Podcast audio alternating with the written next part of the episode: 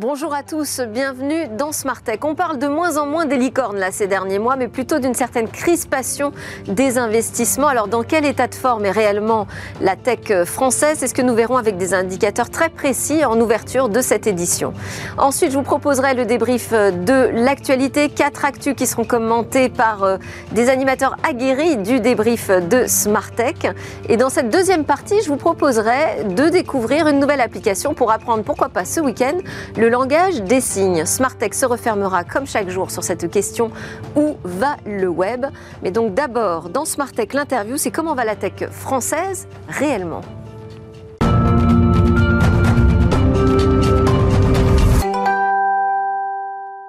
Vous le savez désormais, les jeudis, c'est le débrief de l'actu. Aujourd'hui, il sera commenté, ce débrief, avec euh, Alain Staron, cofondateur d'Artifil. Bonjour Alain, bienvenue. Et Éric Botorel, député Renaissance de la circonscription Lannion-Paimpol dans les Côtes d'Armor. Bonjour Éric, bienvenue également. Euh, donc, ce qui agite la tech, ça va nous occuper tous ensemble pendant euh, une vingtaine de minutes. Je vous propose qu'on démarre avec quand même l'actu de la semaine. Et euh, notre premier invité, Arthur Poré, bonjour. Bonjour, Aline. Donc, grâce à la sortie d'une étude sur les transactions dans la tech française, vous allez nous révéler quel est le vrai visage finalement de nos, de nos startups. Vous êtes le cofondateur de la banque d'affaires Avolta, où vous supervisez cette industrie hein, autour des fintech, du software. Vous êtes aussi en charge des études. Le 21 septembre, sur ce plateau, c'est Patrick Robin qui était venu nous révéler quelques chiffres en avant-première. Là, désormais, on a l'étude au complet. Euh, déjà, première question, est-ce que ça confirme ce que nous avait annoncé euh, Patrick Robin? Et puisque tout le monde euh, pressent, ressent, c'est un certain coup de frein dans les investissements dans la tech française. Oui, alors tout à fait. Déjà, merci de me recevoir à nouveau sur ce plateau après mon associé il y a quelques semaines. Euh, oui, on voit tout à fait euh, que ce qu'avait prédit, ce qu'on avait prédit il y a quelques semaines, euh, s'est réalisé. C'est-à-dire qu'il y a eu un très bon démarrage de, la French Tech sur les, premiers mois de l'année, sur les six premiers mois, qui s'est assez largement ralenti quand même sur le, troisième trimestre, et où on constate que les investissements ont baissé. Hein. ils sont revenus à des niveaux qui sont quasiment pré-2021, qui était l'année un peu, un peu. Alors, parce que Patrick Robin avait quand même annoncé 1,8 milliard d'investissements, 120 opérations, le plus mauvais trimestre depuis 2018. Ouais, alors là où, on a juste la dernière semaine un tout petit peu rattrapé, c'est qu'il y a eu beaucoup d'opérations la toute dernière semaine et on doit arriver entre à peu près à 2 millions 5, à 2 milliards 5 pardon euh, de total d'investissement sur le troisième trimestre. Mais ce qui est largement en baisse par rapport aux autres trimestres. C'est pas si catastrophique, mais enfin ça confirme la baisse. Ça confirme la baisse et puis on voit que euh, il y a beaucoup moins d'opérations, donc ça effectivement, euh, on doit arriver à 130, 140 opérations, donc beaucoup, beaucoup moins d'opérations. Et finalement, euh, contrairement à ce qu'on on pensait, ce qui était assez, enfin ce qui était notre constat instinctif, c'est qu'il y a beaucoup de petits, il y a beaucoup moins de petites opérations aussi. Et c'est pas simplement les larges, les très grosses opérations qui ont pâti de, finalement de cette baisse, c'est aussi et surtout les petites opérations. Ça, c'est un constat un peu différent de, ce qu'avait fait Patrick. Et comment vous l'expliquez?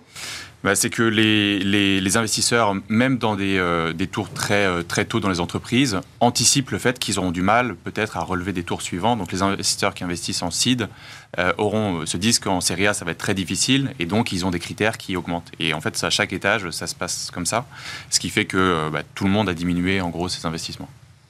Alors, euh, vous vouliez nous parler justement de cette euh, question des euh, multiples de transactions. On va peut-être réexpliquer ce que ça veut dire et, en quoi ça nous permet de savoir vraiment dans quel état de santé est aujourd'hui notre paysage français. Oui. Alors, donc je vais essayer de pas trop être technique parce que c'est vrai que c'est des sujets un peu, un peu financiers, mais grosso modo, dans la, dans la, dans la technique financière générale, pour valoriser une entreprise, c'est ça dont on parle, hein, c'est comment est-ce qu'on valorise une entreprise. En général, ce qui se passe dans la finance, donc 99% des transactions, sauf dans la tech quasiment, euh, on, valorise les entreprises sur des multiples euh, de d'EBITDA. L'EBITDA, c'est le profit, la rentabilité de, de la société. Euh, évidemment, dans la tech, les sociétés sont en général pas profitables, puisqu'elles sont en croissance, on en, peut pas les juger sur leurs résultats, enfin sur leur rentabilité. Exactement, et si on faisait ça, la valorisation, ce serait zéro. Donc évidemment, Alors comment on les valorise? Et donc, euh, ce que font euh, la plupart des gens, ce que font les investisseurs, ce que font les, hackers qui achètent des boîtes encore pas rentables, et ce qu'on a développé nous comme méthode un peu systématique, c'est de regarder les multiples, des multiples de transactions sur le chiffre d'affaires des sociétés. Alors vous allez me dire, quand elles font pas de chiffre d'affaires, comment on fait? C'est un autre sujet. Mais disons qu'à partir du moment où elles font du chiffre d'affaires, on a déjà un élément concret pour commencer à les comparer avec les autres, commencer à comparer les types de business models, les types de secteurs. Et c'est ça qui est dans notre étude, effectivement, c'est comment est-ce que les, sociétés sont valorisées en fonction de tous ces paramètres, mais notamment les business models. Et alors là, est-ce qu'on est un peu plus sévère sur les valos euh, en ce moment? Alors, c'est difficile de répondre statistiquement parce que les échantillons euh, font qu'on ne peut pas regarder mois à mois. On n'a pas suffisamment de données mois après mois pour dire ce mois-là ça baisse, ce mois-là ça augmente, parce qu'il n'y a pas suffisamment de transactions. Sur la longue traîne, c'est relativement stable puisque voilà, les multiples sont assez aplatis, donc ça reste assez stable.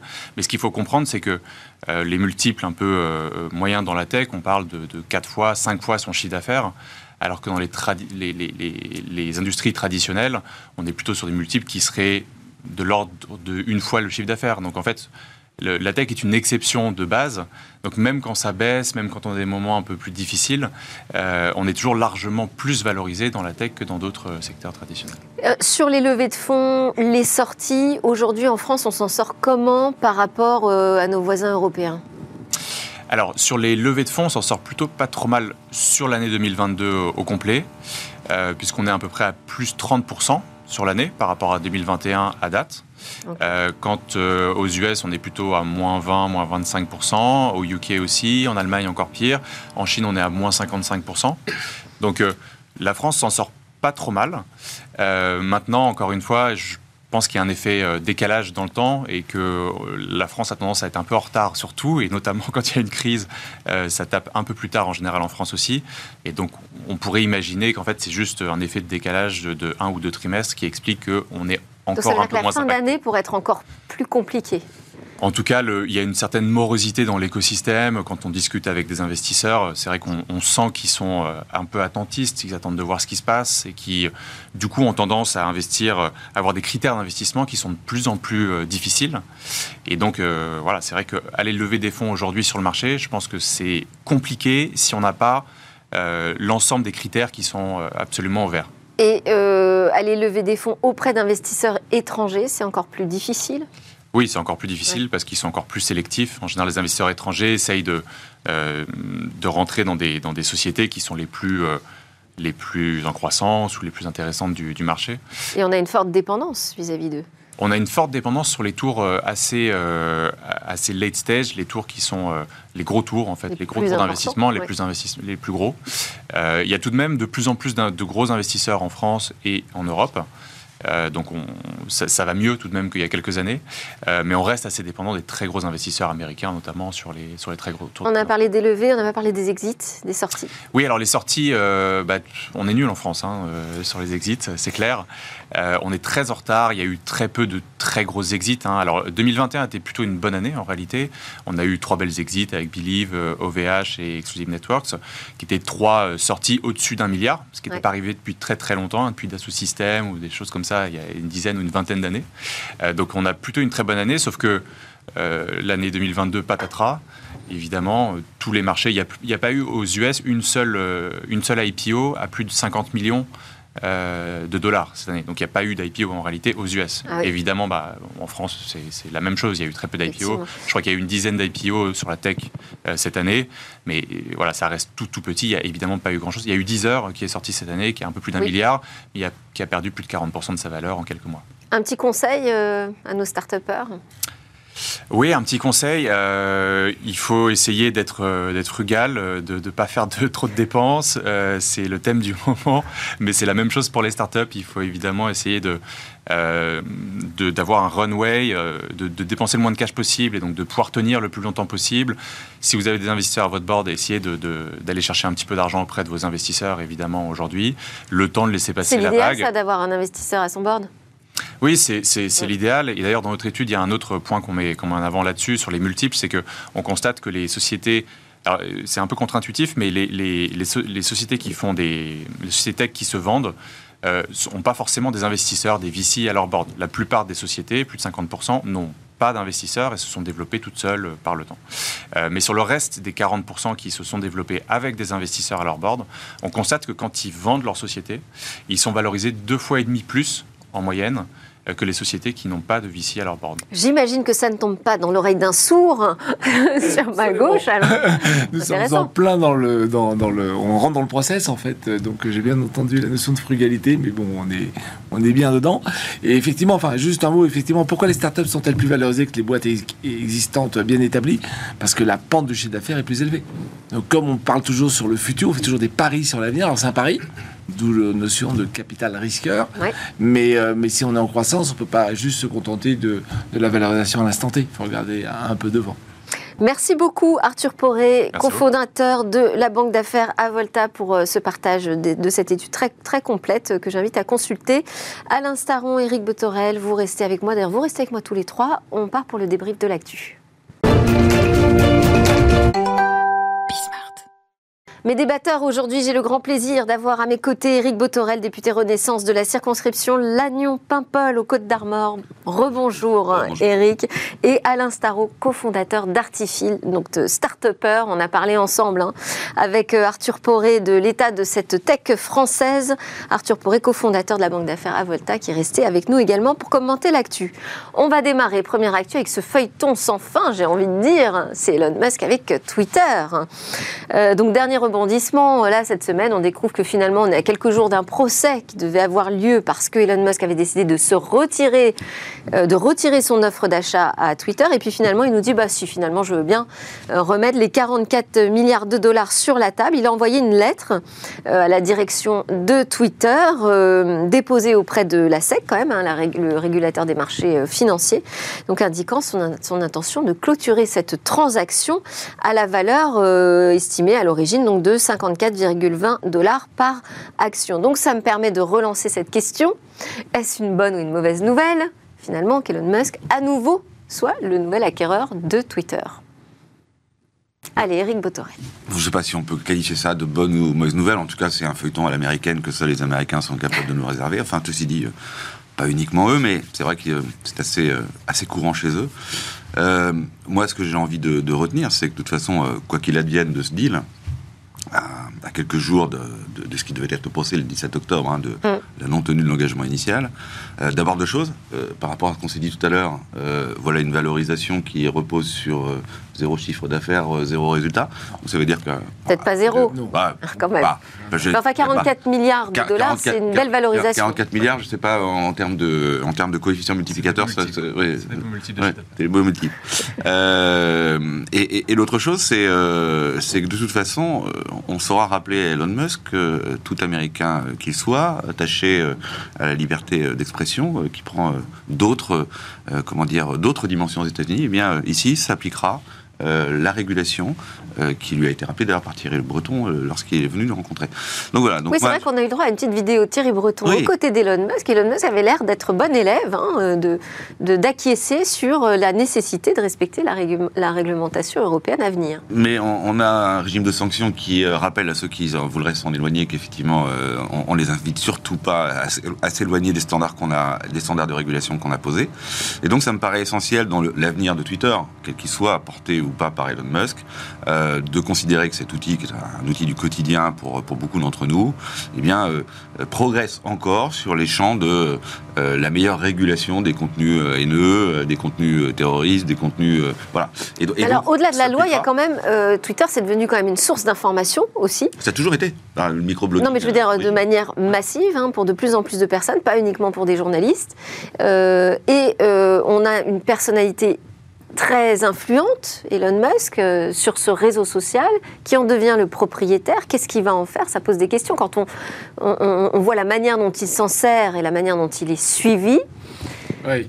En fait, on a fait, il y a plusieurs études qui sortent maintenant, qui sont sorties sur le, clivage de la société à travers Twitter. Comment est-ce que, euh, à travers des, des, comptes qui sont souvent des comptes robots, comment on est capable d'identifier des zones d'influence refermées sur elles-mêmes il y a des bulles qui parlent entre elles, d'autres bulles qui parlent entre elles, et en politique, c'est extrêmement vrai. C'est-à-dire qu'on regarde sur la, la twittosphère, les politiques, ben, il, y a, des fossés qui se creusent entre chaque mouvance. Ce qui est extrêmement dangereux, ça veut dire que les gens ne se parlent plus. Et, dans la série euh, Clivance, euh, Elon Musk est très très fort. Elon Musk, c'est une personnalité extrêmement clivante. Donc, Euh, Alors, on, on peut peut-être signaler, par exemple, pour preuve, euh, son sondage qu'il a lancé Ah, euh, oui, au sujet de la guerre en Ukraine. C'est-à-dire que là, il arrive après les, les pseudo-référendums organisés par Poutine, et puis finalement, à travers un sondage, oui ou non, vous seriez d'accord, vous, les Twittos, pour euh, un plan de paix euh, donc fondé sur l'abandon euh, de la Crimée à la Russie et un statut neutre de l'Ukraine, aussi simplement que ça? non, mais en là, fait, là, il, il, décide d'un- plan de Ah. paix pour, pour l'Ukraine. Il a dérapé. Enfin, on ne va pas demander à la terre entière ce que doit devenir chacune des provinces françaises. Est-ce qu'il faut qu'elles récupèrent leur indépendance ou pas? Enfin, On se rend bien compte qu'on marche sur la tête. Il y, a des, il y a des réalités locales qui doivent être traitées localement. Euh, et en plus, il y a une erreur historique sur la Crimée. Mais bon. Mais Enfin, on voit la, le- la puissance et l'influence qu'il peut avoir. Qu'il y a quand même euh, le président Zelensky qui a dû répondre hein, en disant vous préférez le Elon Musk qui est pro-Poutine ou pro-Ukraine. Il défait les cours de bourse. Hein. Ouais. Enfin, euh, sur, sur, les, sur tout ce qui est blockchain, il a quand même euh, fait des hauts et des bas. juste C'est un, acte, c'est un acte politique quand même euh, quand, euh, quand Elon Oui, Musk pas- s'exprime de cette façon sur Non, Twitter. d'abord, c'est pas tout à fait surprenant de la part de, de- de cette personnalité qui s'était elle-même émue du fait qu'on ait, euh, à, l'époque où il n'était pas, pas responsable de Twitter, euh, banni le compte de Donald Trump. Donc, on voit cet attachement profond, finalement, à, à la liberté de dire tout ce qu'on pense et, euh, et lui se poser comme le garant de la capacité qu'ont les gens d'exprimer leur point de vue, y compris des co- points de vue contraires aux siens, et, dans des limites qui sont au-delà de ce que nous tolérons euh, dans ce que euh, le, champ de la liberté d'expression tel qu'elle est conçue à la fois au niveau euh, français et dans une forme de consensus au niveau européen, hein, ce qui est pas, je veux dire, notre approche de la liberté d'expression n'est pas tout à fait partagée au même niveau avec les, pays d'Europe du Nord, mais pour autant, on arrive à construire avec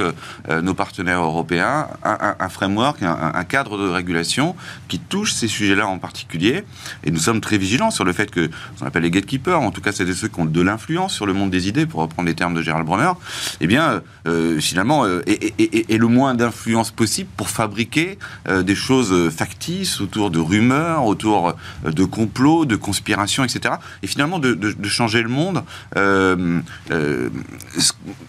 avec des volontés derrière qui sont des volontés euh, politiques, euh, ou en tout cas euh, des sensibilités qui peuvent être politiques. Il est hors de question, bien évidemment, les réseaux sociaux, d'où les textes de loi que nous avions eu en France, notamment sur les processus électoraux. Il nous faut protéger un certain nombre de principes Et je ne sais Et- pas si la régulation pourrait faire quelque chose dans, dans ce cas-là. Mais bon, on va, on va enchaîner parce qu'il faut qu'on passe à la deuxième actu.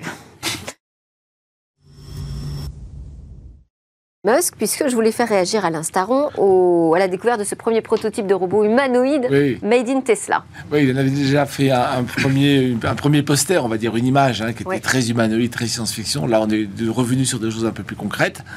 Euh, moi, je trouve que c'est extrêmement malin pour deux raisons. Enfin, je l'avais déjà dit à l'époque. hein. La première raison, c'est que euh, il utilise tout ce qu'il a fait en IA dans, sa voiture, dans ses voitures. Donc, un robot, ça doit quelque part se déplacer, ça doit comprendre ce qui se passe autour. Une voiture autonome, ça fait pareil. Alors, je ne vais pas commenter où il en est sur des voitures autonomes. C'est encore un autre débat. Donc, première chose, il utilise des briques techno qu'il a déjà bien développées dans plus d'un million de voitures.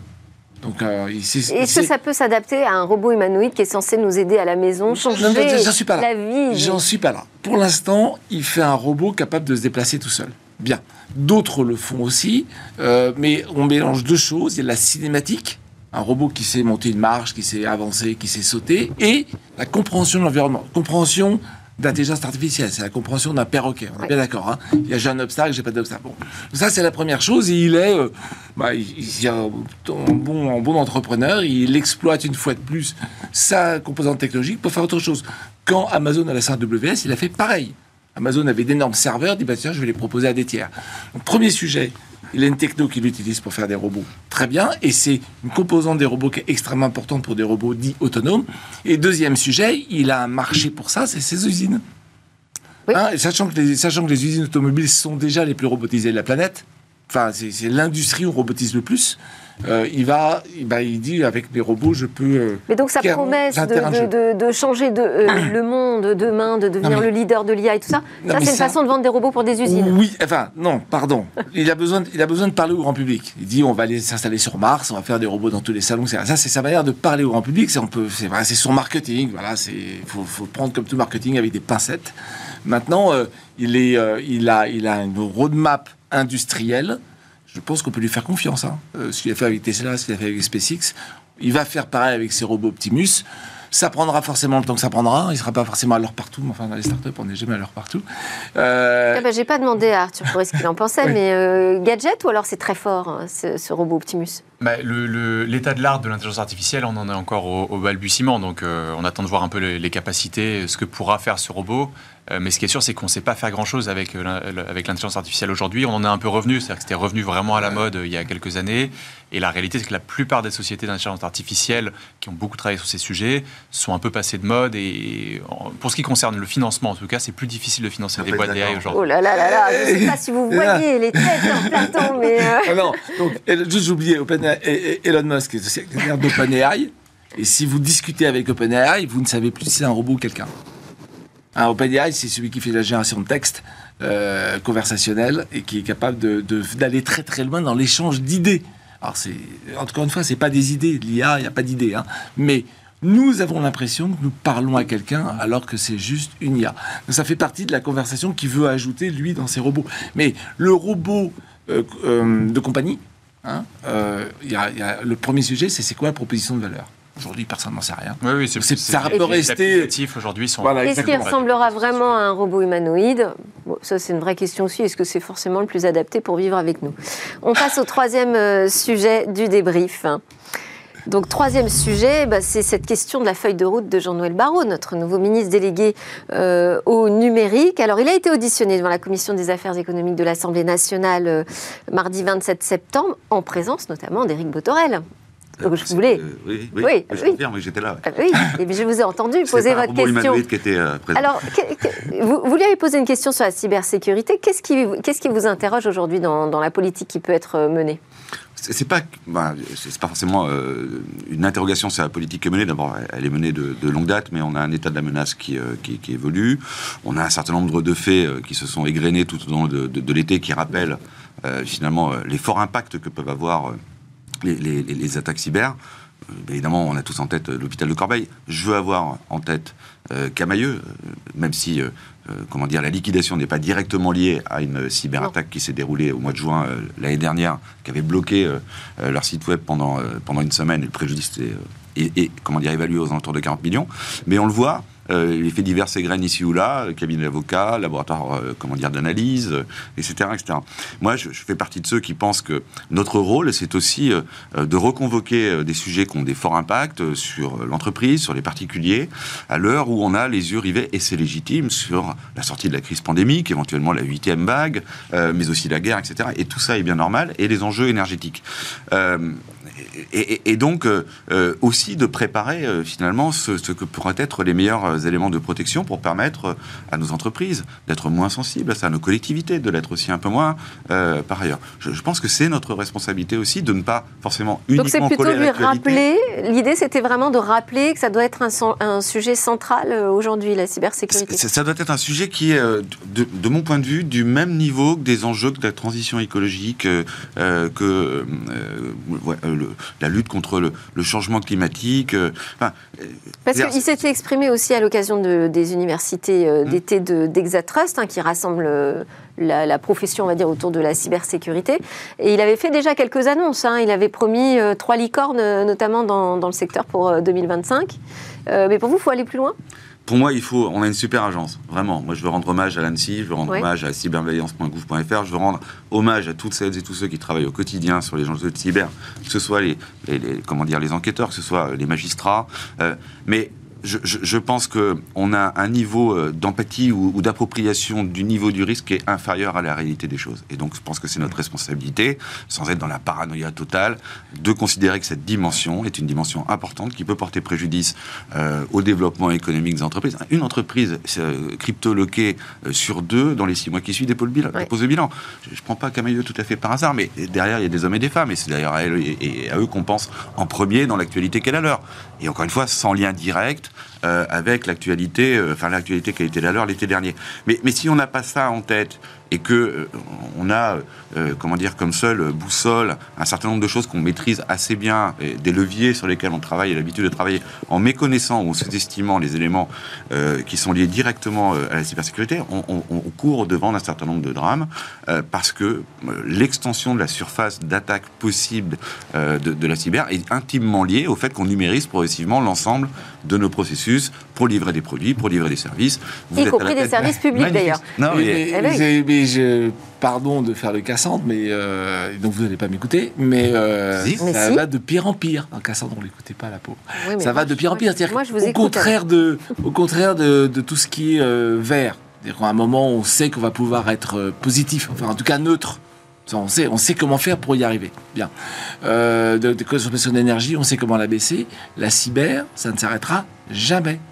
Enfin, on hein sait quand même qu'on a des moyens euh, à activer, des, leviers. on a quand même des choses à faire pour lutter contre la cybercriminalité. et on se défend aujourd'hui quand même mieux qu'à une certaine. Euh, Je suis d'accord. Mais les équipes grimpent en face. Les équipes de gangsters, de cybercriminalité, ils grimpent. Et donc, c'est vraiment comme, comme, dans la guerre. Hein, il y a, contre-mesures, contre-mesures, contre-mesures. C'est l'escalade. C'est sans fin. C'est pas Non, mais c'est l'escalade. C'est sans fin. Donc, mais il faut pas s'arrêter. Il y a quand même des mesures à prendre. Oui, mais mon message, c'est il faut prendre des mesures tout de suite. Il ne faut pas penser que les mesures qu'on va prendre maintenant, c'est la fin faudra, on doit inscrire ça dans un. C'est malheureusement un budget qui doit être tous les ans le même, voire plus. Je sais pas tous, les, ans, tous les ans, tous les ans. Je sais pas si les attaquants grimpent, en tout cas, ça se massifie. Et en fait, là où on avait euh, l'habitude d'avoir des attaques élaborées avec euh, les APT, les ceci et cela, aujourd'hui, c'est des boîtes commerciales. Prenez le cas d'Everest, prenez le cas de Dogbit. C'est des gens qui ont des guidelines sur euh, la façon d'aller cryptoloquer les entreprises. C'est des gens qui vous accompagnent avec un ROI. La nature même de ces, de ces attaques et, la caractéristique des attaquants a considérablement évolué et s'est massifié. Mais on aura des réponses. Et moi, je, suis satisfait que Jean-Noël Barrot ait répondu aux questions que j'ai pu euh, lui poser, que ce soit sur le filtre anti-arnaque qui est censé euh, protéger euh, effectivement le consommateur. La France se saisit de ça. Il y a un projet dans le cadre de, l'élection présidentielle qui a été présenté et Jean-Noël en a décliné quelques premières pistes. voilà, il va nous falloir continuer d'investir sur notre capacité à être euh, comment dire, cyber résilient euh, by design, et en même temps d'avoir les éléments de réponse, que ce soit au niveau judiciaire, que ce soit au niveau des services. Bon, alors ça suffira pas pour faire toute une feuille de route du numérique, mais de toute façon, on n'aura pas le temps de parler des autres sujets. Donc, on va se dire que priorité à la cyber. Aujourd'hui, on continuera dans un autre débrief pour la suite.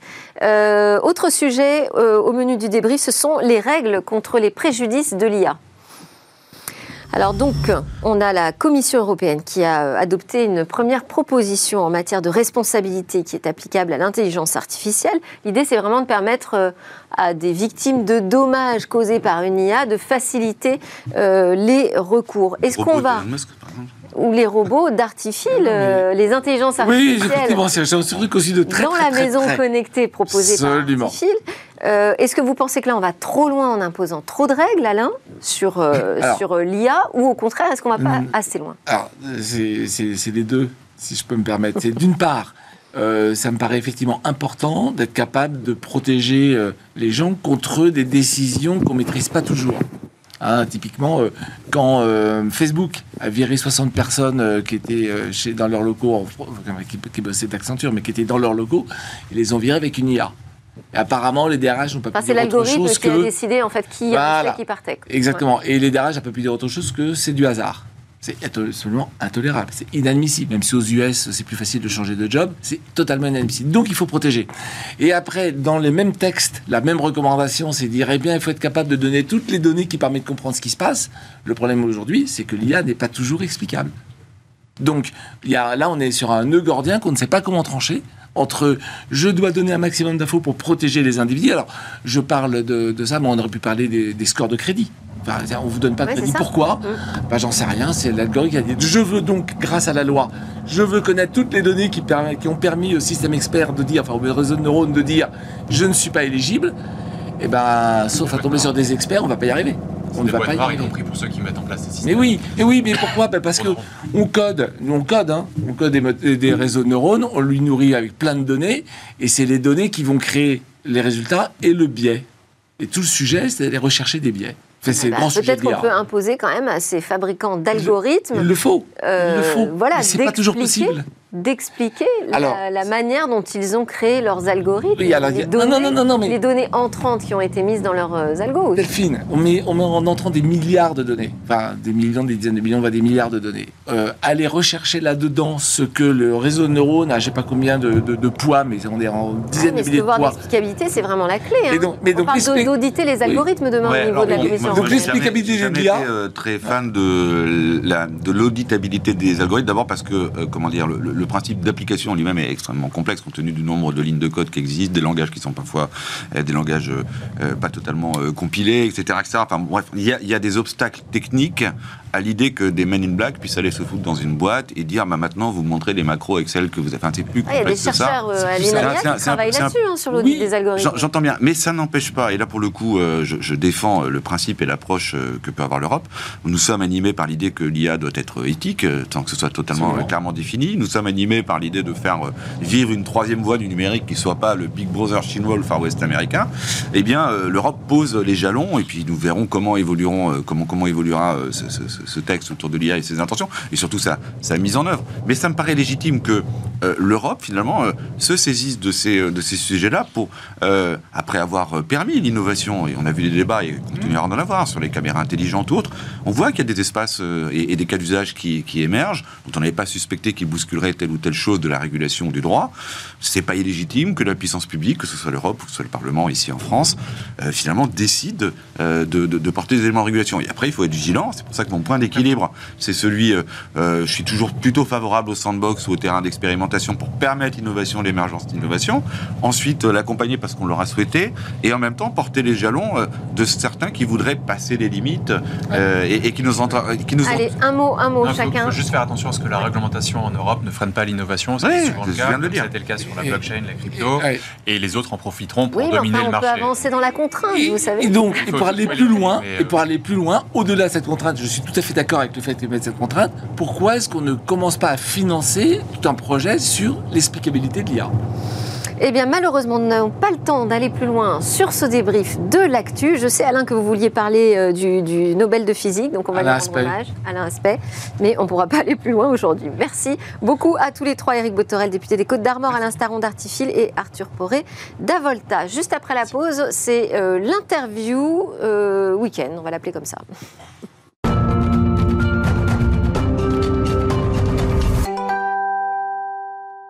C'est la reprise de votre quotidienne du numérique et de l'innovation Smartech que vous regardez tous les jours sur la chaîne Bismart. Vous pouvez aussi nous suivre en podcast d'ailleurs. Sont restés avec moi donc pour cette deuxième partie Arthur Poré, cofondateur de la banque d'affaires Avolta, et euh, Éric Botorel, député Renaissance de la circonscription Lannion-Paimpol des Côtes d'Armor.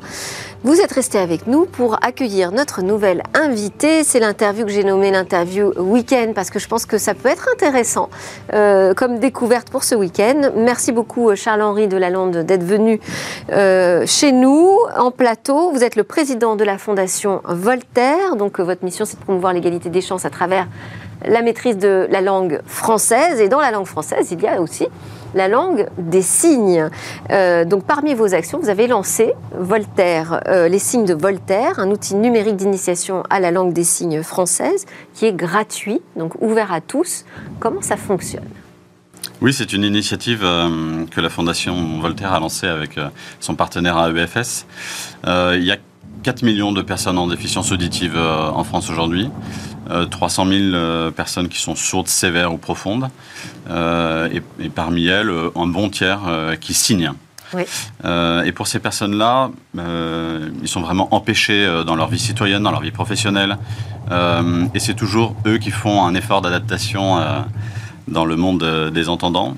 Euh, et cette proposition, effectivement, c'est une proposition euh, qui s'appuie sur la technologie et la pédagogie qui a fait le succès du projet Voltaire, qui est un outil de remise à niveau en français, en orthographe, en expression, qui est utilisé par les enseignants, par les employeurs, par les particuliers également. Associé justement à cette expertise de la LSF, de la langue des signes française, euh, de, notre, de notre partenaire. Alors, outil, outil, dites-nous en plus justement sur le fonctionnement de l'outil. C'est une application, C'est une plateforme en ligne plateforme en ligne euh, qui est accessible sur mobile, sur tablette, euh, sur PC indifféremment. Euh, et donc effectivement, on peut commencer le week-end sur son PC et puis en semaine en profiter pour euh, euh, jouer un peu dans le bus euh, ou dans les transports. Euh, et c'est une application qui, hum, qui fonctionne euh, avec euh, des vignettes vidéo, avec euh, des exercices. Euh, on est vraiment dans un, une découverte un peu itérative, un apprentissage euh, au rythme de l'apprenant euh, pour découvrir ce que c'est que la langue des signes, reconnaître les principaux signes. Et vous voyez dans les guides touristiques, euh, quand on va dans un pays étranger, à la fin, on a euh, toujours le petit kit de survie avec les phrases clés euh, pour pouvoir se débrouiller en toute situation. Finalement, la proposition qu'on fait et ce que permet le numérique, c'est ça, c'est d'apporter les bases, les rudiments de la langue des signes au plus grand nombre. Et euh, on le propose gratuitement euh, parce que cette initiative est soutenue et financée par la région Auvergne-Rhône-Alpes qui s'est engagée euh, avec nous dans cette, dans cette Très démarche et puis par la Banque des Territoires. Et alors, donc c'est une plateforme de e-learning classique. Est-ce que ça a demandé des adaptations spécifiques? C'est un apprentissage des langues un peu différent de, de ce qu'on connaît. Alors c'est une plateforme de e-learning classique, je ne sais pas. Elle repose sur une petite IA, vous en parliez il y a un instant, euh, un algorithme qui permet de personnaliser le parcours d'apprentissage. Euh, C'est-à-dire que quelqu'un qui commence, euh, quel que soit son niveau, même s'il avait déjà quelques rudiments, quelques bases, va pouvoir s'engager dans les exercices, répondre, reconnaître des signes. Et puis, au fur et à mesure, tout ce que la personne sait ou a appris va sortir du parcours et elle va se concentrer uniquement sur ce qu'elle ne maîtrise pas encore. Donc, en ce sens, on doit re- reproduire les signes? Alors c'est plutôt reconnaître les signes, euh, puisqu'aujourd'hui le numérique ne permet pas pas- encore avec les technologies de motion capture. euh, Non, pas encore. Euh, les technologies sont pas encore mûres, mais je pense que ça va venir assez vite. Euh, non, non, il s'agit surtout d'apporter euh, des, des premières bases. 70% des Français disaient dans un sondage en, en novembre dernier de l'IFOP qu'ils qu'ils aimeraient apprendre la langue des signes s'ils en avaient la possibilité. Mais la marche est un peu haute parce qu'il faut souvent euh, s'inscrire euh, dans une association, dans un organisme spécialisé, Oui. avec euh, tout de suite 60 heures, 90 heures d'en- d'engagement. La marche est un peu haute pour beaucoup. Et donc, le numérique permet cette première marche. Euh, et voilà, Alors vous on démarrez invite- avec 106 signes, c'est ça? On démarre avec une centaine de signes, effectivement, et on est en train de travailler dur pour qu'en décembre, on en ait euh, 800 en tout. Bon, d'accord. Enfin, en tout cas, avec 100 une centaine de signes, on peut commencer à se faire comprendre. On peut commencer à se faire comprendre pour le les premiers échanges, pour témoigner de ses sentiments, de ses émotions, euh, et finalement, euh, assez vite, avoir des premiers éléments de conversation, euh, d'échange avec euh, une personne sourde. Et euh, les entendants ne se le disent pas assez, mais on, on croise des personnes sourdes euh, assez régulièrement, en fait, mais simplement, comme on se sent pas en capacité euh, d'aller vers, et ben finalement, euh, Ça, ça permet d'oser euh, ça permet d'oser. en La communication. surdité est un handicap invisible, donc tant qu'on n'a pas vu quelqu'un signer, on ne se doute pas forcément que dans une salle d'attente d'un cabinet médical ou sur un cas de gare, c'est une personne concernée. Alors, ça, permet quand même d'aborder cette question euh, du numérique qui euh, travaille à l'inclusion hein, de l'ensemble des citoyens euh, dans la société. Jean-Noël Barrot a annoncé qu'il voulait réactualiser justement la stratégie nationale sur le numérique inclusif qui date de 2018. Qu'est-ce qu'il faudrait faire selon vous pour accélérer?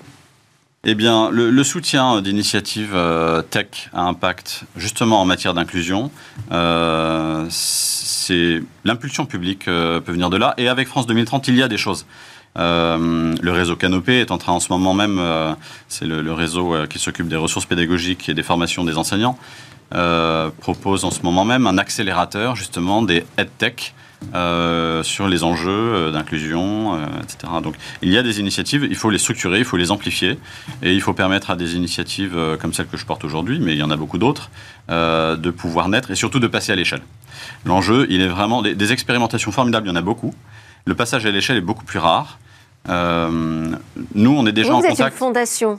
On est une fondation. Vous êtes une On fondation. est la fondation vous, le- vous levez pas de fonds en tant que fondation? On ne lève pas de fonds. On fait beaucoup de dons en nature. Euh, et pour cette initiative, euh, on avait besoin du soutien public pour euh, passer du prototype à la réalisation. Et c'est ce que voilà, nos financeurs nous ont permis de faire, Et donc là, grâce à ça, on a une application donc totalement gratuite. totalement gratuite. Elle l'est, elle le restera. Et les enseignants sont appelés à s'en emparer pour leurs élèves, à partir du collège, à partir de 11 ans. Les employeurs le proposer à, leurs euh, à leurs salariés. C'est bientôt en mois de novembre euh, la semaine pour l'emploi des personnes handicapées, qui est toujours Oui. un temps fort euh, pour les employeurs de se rappeler leurs, leurs obligations, leurs responsabilités, euh, puis d'avoir des démarches de sensibilisation. Là, il s'agirait de passer de la sensibilisation à l'action, si j'ose dire. Euh, c'est facile de découvrir la langue des signes et c'est facile de pouvoir euh, commencer à, à échanger avec des personnes Vous sourdes. pouvez nous en apprendre un là, juste peut-être un merci par exemple Merci. Merci beaucoup. Merci. Euh, bah, Arthur Poré, je ne sais pas, ou Eric Botoret, si vous testerez ce week-end, mais moi j'invite tout le monde à essayer. Merci à Charles-Henri de la Londe de la Fondation Voltaire de nous avoir fait découvrir cette application Les signes de Voltaire. On continue dans Smart Tech avec euh, un regard un peu différent qu'on va porter sur Internet, c'est où va le web?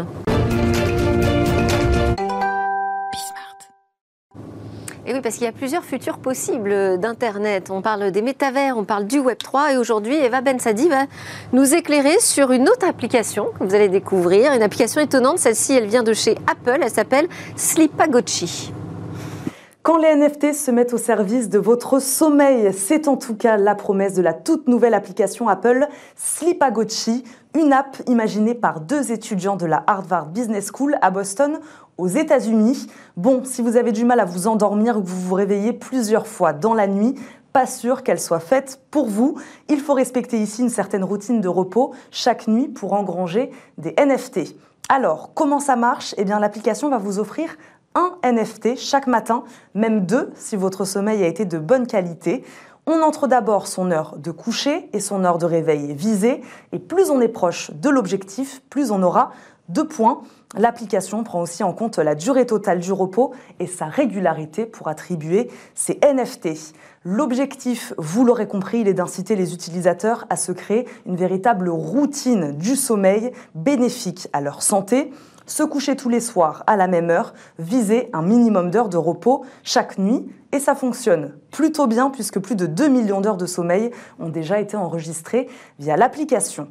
Que faire ensuite de vos NFT on entre cette fois dans l'univers virtuel et immersif du métavers, souvent lié au NFT d'ailleurs, à l'inscription, vous êtes en fait invité à recréer votre chambre dans l'application, une chambre virtuelle avec tapis, lit, commode. Chaque objet est considéré comme un NFT et il faut cumuler euh, des jetons pour pouvoir changer le mobilier et échanger ses biens avec d'autres utilisateurs.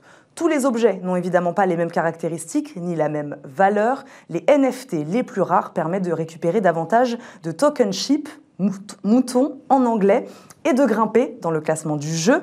Oui, ça marche comme dans un jeu vidéo avec des niveaux à passer. Enfin, j'imagine que vous voulez savoir si tout le monde peut l'utiliser. Malheureusement, non. Déjà, l'application n'est disponible qu'en combinaison de l'application santé d'Apple. Il faut donc posséder un iPhone ou tout autre produit compatible avec l'application santé type Apple Watch ou Bag Oura. Mais au-delà de ça, c'est un club très très privé. Plus de 30 000 personnes sont actuellement euh, sur liste d'attente pour intégrer Slipagotchi et seulement quelques personnes par jour sont sélectionnées. Ils y pensent. Et eh oui, il y en a qui dorment plus, disait Eric Botorel, parce qu'ils sont sur la liste d'attente. Vous en faites partie? Non. Ah, non. plus, mais pas euh, forcément pour ces raisons. bon, et cette idée des, métavers là, qui euh, permet de nouveaux business models finalement, mais aussi de travailler son bien-être un peu différemment, c'est une source d'inspiration pour euh, des banquiers d'affaires oui, bah c'est des nouveaux territoires. Ah c'est hyper excitant de, voir le, potentiel. Après, on en est vraiment au tout début et tout ce qu'on entend sur le sujet est encore très, très. C'est les balbutiements. mais c'est génial Pour l'instant, c'est quand même plutôt des grandes marques qui s'investissent. Donc finalement, il y a très peu de prise de risque. Oh, il y a des grandes marques, il y a des petites marques aussi. on a fait une transaction, on a vendu une société qui s'appelle Artefact à Nike euh, et qui va être un des, leaders justement de, la fashion, une marque en ligne euh, et qui va être utilisée uniquement dans les métavers. Donc il y a de nouveaux univers, de nouveaux euh, de nouvelles choses qui vont se développer autour de ça. Merci beaucoup, très chers invités, pour votre présence. Arthur Poré d'Avolta, euh, Éric Boutorel, député des Côtes d'Armor. Et merci d'être resté avec nous pour nous parler aussi des signes de Voltaire. C'était Smart Tech. Je vous retrouve, euh, eh ben, je vous retrouve lundi. Demain, vous aurez le droit à un super best-of de l'émission.